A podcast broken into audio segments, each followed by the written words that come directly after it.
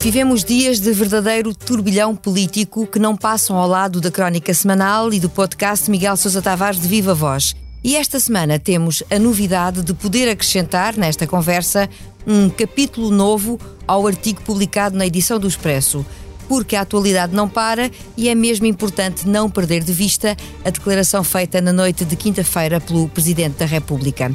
Seguimos para a conversa sem mais demoras. Eu sou a Paula Santos.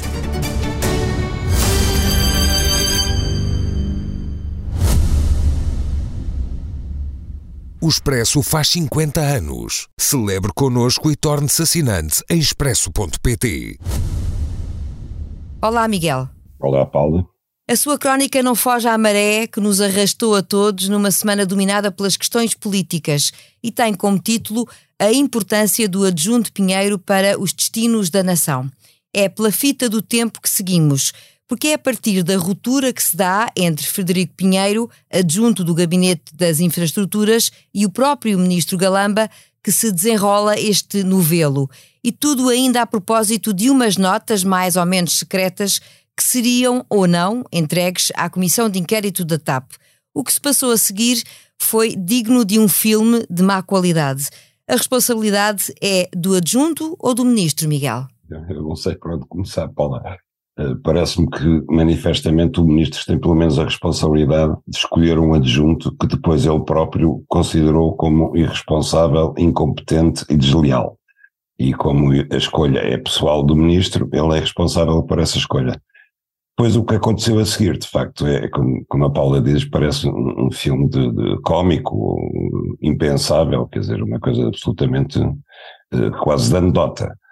Agora, no fim de tudo isto, o que eu, que eu tento refletir na minha crónica é o absurdo de uma comissão de inquérito aos destinos da TAP estar nas mãos do, do, de um adjunto chamado Pinheiro e, através daí, acabar a discutir-se a, a, dissolução do governo, a dissolução da Assembleia e a queda de um governo por causa de um, de um adjunto do ministro que se portou mal dentro das instalações, foi demitido pelo ministro e reagiu mal. Quer dizer, eu acho que nós estamos todos a perder a noção daquilo que é essencial. A Comissão de Inquérito da TAP já nada tem que ver com, com o que se passou na TAP, com a privatização, com a, a nacionalização e, sobretudo, com o futuro da TAP, com aquilo que interessa à TAP e aos portugueses que lá puseram mais de 3 mil milhões, que é como é que a TAP vai ser vendida, quem é que vai ser vendida, o que é que acontece ao Hub de Lisboa, quais são as condições do, do, do concurso para, para, a privatização da TAP, nada disso está a ser discutido. Passámos 10 dias a discutir se uma coisa chamada parecer, afinal não era parecer ou era parecer. Agora estamos a discutir as notas do, do adjunto Pinheiro. O adjunto Pinheiro está transformado a figura nacional. Através dele o governo treme, o presidente exalta-se. Quer dizer, tudo isto não faz sentido nenhum. Nós devíamos estar a discutir não só a TAP, como devíamos estar a discutir a emergência nacional que é a seca, devíamos estar a discutir os comboios que não funcionam, o Serviço Nacional de Saúde que está em colapso, os professores que não, dão aulas uh, a sério há não sei quantos meses, e estamos parados nestas coisas. Eu culpo o governo por isto, mas também culpo a oposição por isto, porque o principal partido da oposição, o PSD, devia estar a fazer oposição a sério nos dossiês que interessam, a apresentar políticas alternativas e afinal, e a Paula deve-se lembrar que eu já tinha previsto isto, aproveitam a comissão de inquérito à TAP para esgotarem ali tudo o que é oposição ao governo. Uh, voltando em concreto a este caso e a esta confusão toda de que temos conta na, nos últimos dias e, no fundo, na última semana, isto, uh, a questão das notas que o Miguel agora comenta, uh, que são, lá está, secretas, serão assim tão importantes? Que tipo de material e de conteúdo ali estará ao ponto de envolver várias polícias? nomeadamente uma que não é polícia, não é? Portanto, estamos a falar aqui da intervenção também do SIS. Como é que vê essa parte aqui desta questão? Essa questão ainda não está esclarecida. Não, sabe ao certo quem é que se chamou o SIS, quem é que, quem é que mandou ir lá ao SIS. Há uma coisa apenas que está esclarecida, é que o SIS não tem poderes para ir à casa de alguém, recolher computadores, recolher o que é que seja. Agora, em relação às notas, Paulo, há uma coisa curiosa, quer dizer, uh, o, o, homem diz que tem notas das reuniões, ninguém viu as notas. Nada impede que agora ele faça notas novas, porque é evidente que ele agora está em guerra com o ministro Galamba, não é? Que é que acontece se o adjunto Pinheiro resolve fabricar umas notas agora altamente comprometedoras para o ministro e para o governo? Quem é que garante que ele não as inventou na hora? Quem? Isso ainda acrescenta mais complexidade a todo este tema, não é verdade? É, evidente, quer dizer, estamos todos dependentes disto. Quando eu gostava de facto era de ver a comissão de inquérito à TAP uh, avaliar as três questões. Em que condições é que ela foi privatizada, em que condições é que foi nacionalizada, o que é que vai acontecer? Opa lá, só para dar um exemplo. Aqui há dois dias, lá na comissão de inquérito, no meio deste burburinho todo, foi lá um representante do, do, dos sindicatos do pessoal de voo. E ele disse esta coisa, disse assim, David Newman, o horrível David Newman, tinha uma visão estratégica para a TAP. Ninguém lhe perguntou qual era, em que é que se traduzia, se foi abandonado ou não foi, se isso era bom para o futuro da TAP. Quer dizer, estas questões é que deviam estar a ser discutidas, mas isto foi dito por um representante dos sindicatos e ninguém se preocupou com isso. É mais importante, de facto, se o parecer era parecer, se não era parecer, se o, se, o, se o adjunto tem notas ou não tem notas, se esteve na reunião com a CEO ou não esteve. Quer dizer, são as questões laterais que não interessam nada que estão a ser discutidas. Escreve na sua crónica que não acompanha os elogios do Primeiro-Ministro a João Galamba, apesar de compreender as razões que levaram António Costa a recusar o pedido de demissão. E já lá vamos a esse ponto. Mas primeiro chegamos a Marcelo. Como é que alguém, neste caso um ministro, se pode manter em funções depois de tudo aquilo que o Presidente disse? Bom, isso é do foro pessoal dele, eu não, eu não me manteria em funções. Agora, eu, ao contrário da generalidade de, dos, dos que têm pronunciado sobre isto, sou altamente crítico da atuação do Presidente da República. Não apenas neste caso, mas já antes. Eu não, não consigo compreender que o Presidente uh, vá a Chaves ou uma feira qualquer e cá fora avance para os microfones e comece a dissertar sobre a dissolução do Parlamento. Uh, não consigo compreender isso. Não consigo compreender que o Presidente antes mesmo de ouvir explicações do Primeiro-Ministro, já se tenha manifestado publicamente a exigir a demissão do Ministro. Não consigo compreender que o Presidente tome uma atitude absolutamente inédita, enquanto o Primeiro-Ministro está a falar ao país, divulga uma nota, em direto, a dizer que discorda do que ele está a dizer, nem sequer o deixou acabar. E, e não consigo compreender que depois quando a gente esperava, pronto, já o, o Primeiro-Ministro já disse o que pensava, o Presidente já respondeu numa nota, em vez de guardar algum silêncio durante alguns dias, não aguentou mais do 48 horas para vir fazer uma comunicação ao país onde não acrescentou absolutamente nada. Porque, por um lado, disse que não ia dissolver, eh, portanto, as ameaças eram em vão, mas a gente já sabia, e, por outro lado, disse que para o futuro vai, vai ser ainda mais vigilante, coisa que é impossível, ainda mais interventivo, coisa que é absolutamente impossível, porque ele já intervém três vezes ao dia. Portanto, agora não sei se vai querer intervir seis vezes ao dia, eh, não faz sentido. Portanto, eu acho que eh, Marcelo tem sido altamente estabilizador, independentemente de todas as, eh, as desgraças e, as, e, os disparates que têm sido cometidos dentro do governo, acho que Marcelo tem sido altamente estabilizador e, mais uma vez, ele não tem contribuído para chamar a atenção do governo para as questões que verdadeiramente interessam. Tem cavalgado a espuma dos dias, está, parece que o Presidente também faz parte da Comissão de Inquérito à TAP, parece que, que atua em função daquilo, atua quase à hora a hora, e, e, e, o que ele prometeu no seu discurso de quinta-feira foi tornar-se um membro ativo da oposição ao governo, substituindo a oposição que não existe. Acha que essas palavras indiciam que o Presidente pode vir, de facto, optar pela dissolução, mas já não o faz neste momento? Eu acho que sim, claramente. Acho que ele deixou um recado claro que no seu tempo certo, quando ele achar que, que o tiro será certeiro, ele não, não deixará de dissolver o Parlamento. Não o faz agora, porque agora não tem condições políticas para o fazer e porque agora ia mergulhar o país numa crise profundíssima. O PS provavelmente voltaria a ganhar, embora não com maioria absoluta, e aí só restava o Presidente demitir-se. Paulo A se e quando achar que estão reunidas as condições, mas até lá o que ele disse é que propõe-se vir a ser um fator de perturbação constante na governação. Isso eu acho que não é uma agenda bom Presidente da República. O que é que podemos esperar deste novo ciclo? Como é que vai ser, já nos diz o que é que pensa que vai ser a postura do Presidente e do lado do Primeiro-Ministro? Como é que o Governo irá reagir? Que é que podemos antecipar? Eu antecipo que eh, António Costa vai ser mais inteligente do que foi o Presidente e vai ficar calado. vai ficar calado e vai fazer aquilo que já tentou mostrar nestes dois dias, é que está a trabalhar. Uh, a ideia que ele vai querer passar para fora é: nós estamos a trabalhar, a oposição está a berrar e o presidente está a perturbar. E é essa a imagem que ele vai tentar uh, fazer passar. Agora, para que isso tenha êxito, é preciso que o governo, de facto, comece a governar a sério e que deixe de haver tanta confusão no pessoal do político do governo, a nível de ministros, a nível de secretários de Estado, a nível de adjuntos, a todos os níveis. Já percebemos que o Miguel é bastante crítico da atuação do presidente, fala num previsível segundo mandato patético, fala num eterno perfil de conspirador com uma profunda dor de cotovelo em relação a António Costa. É um homem acossado, aquele que vamos ter em Belém até ao final do segundo mandato presidencial?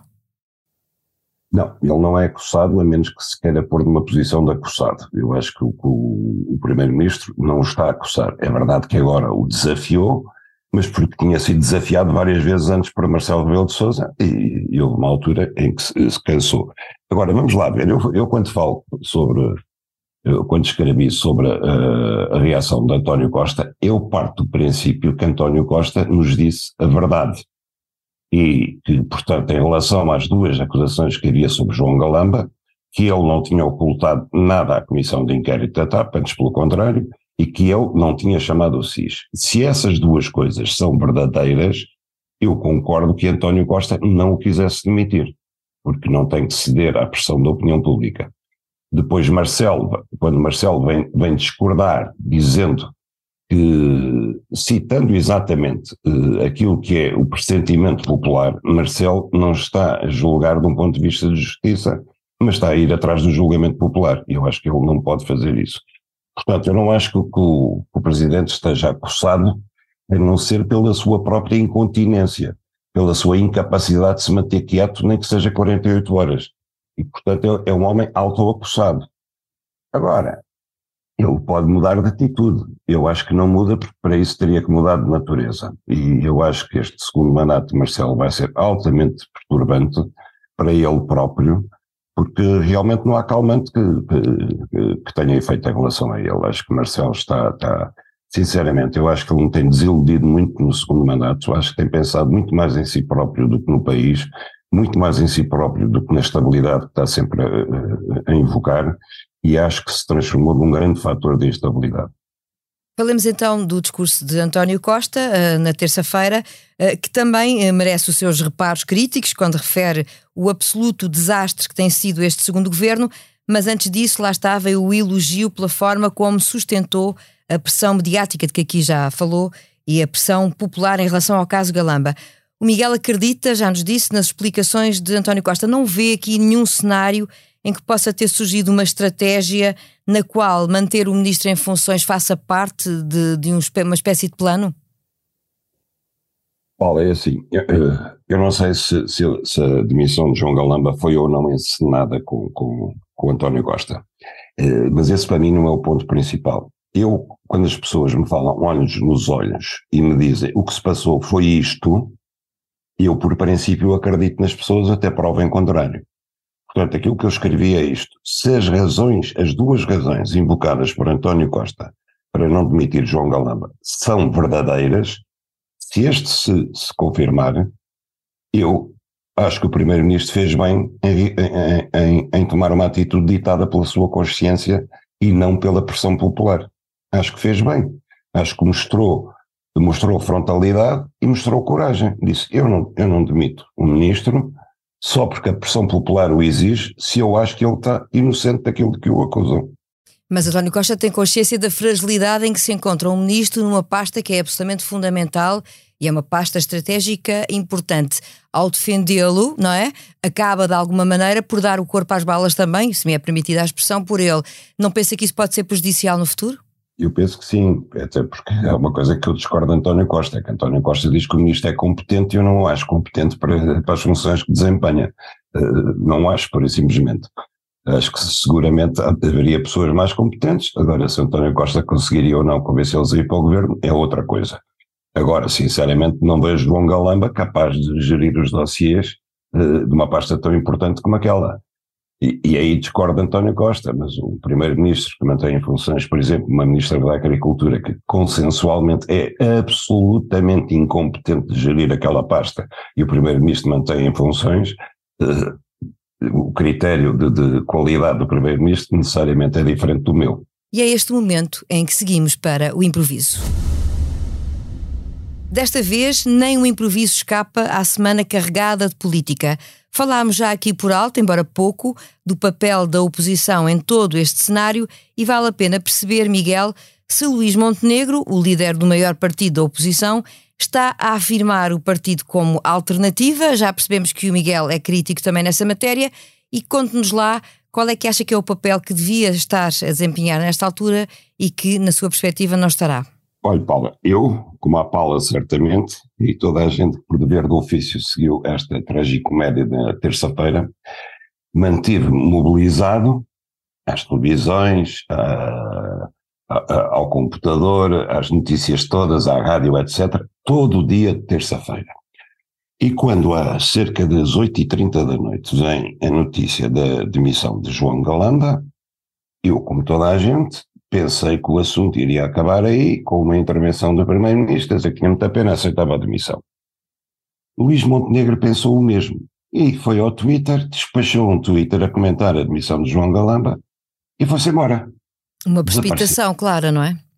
Foi dormir, foi para o jantar, desligou. Nem ficou para assistir à intervenção do Primeiro-Ministro. Portanto, ele comentou a demissão de João Galamba sem saber que ela não era aceita. Isto não é admissível para um líder da oposição. Pura e simplesmente não é admissível. E no dia seguinte, dá uma conferência de imprensa,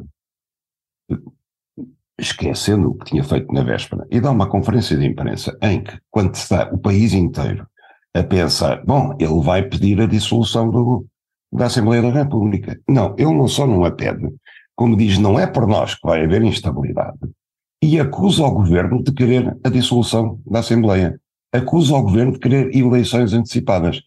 Ora, isto é absolutamente inacreditável. Eu acho que nunca vi em país nenhum a oposição a acusar o governo de querer eleições antecipadas.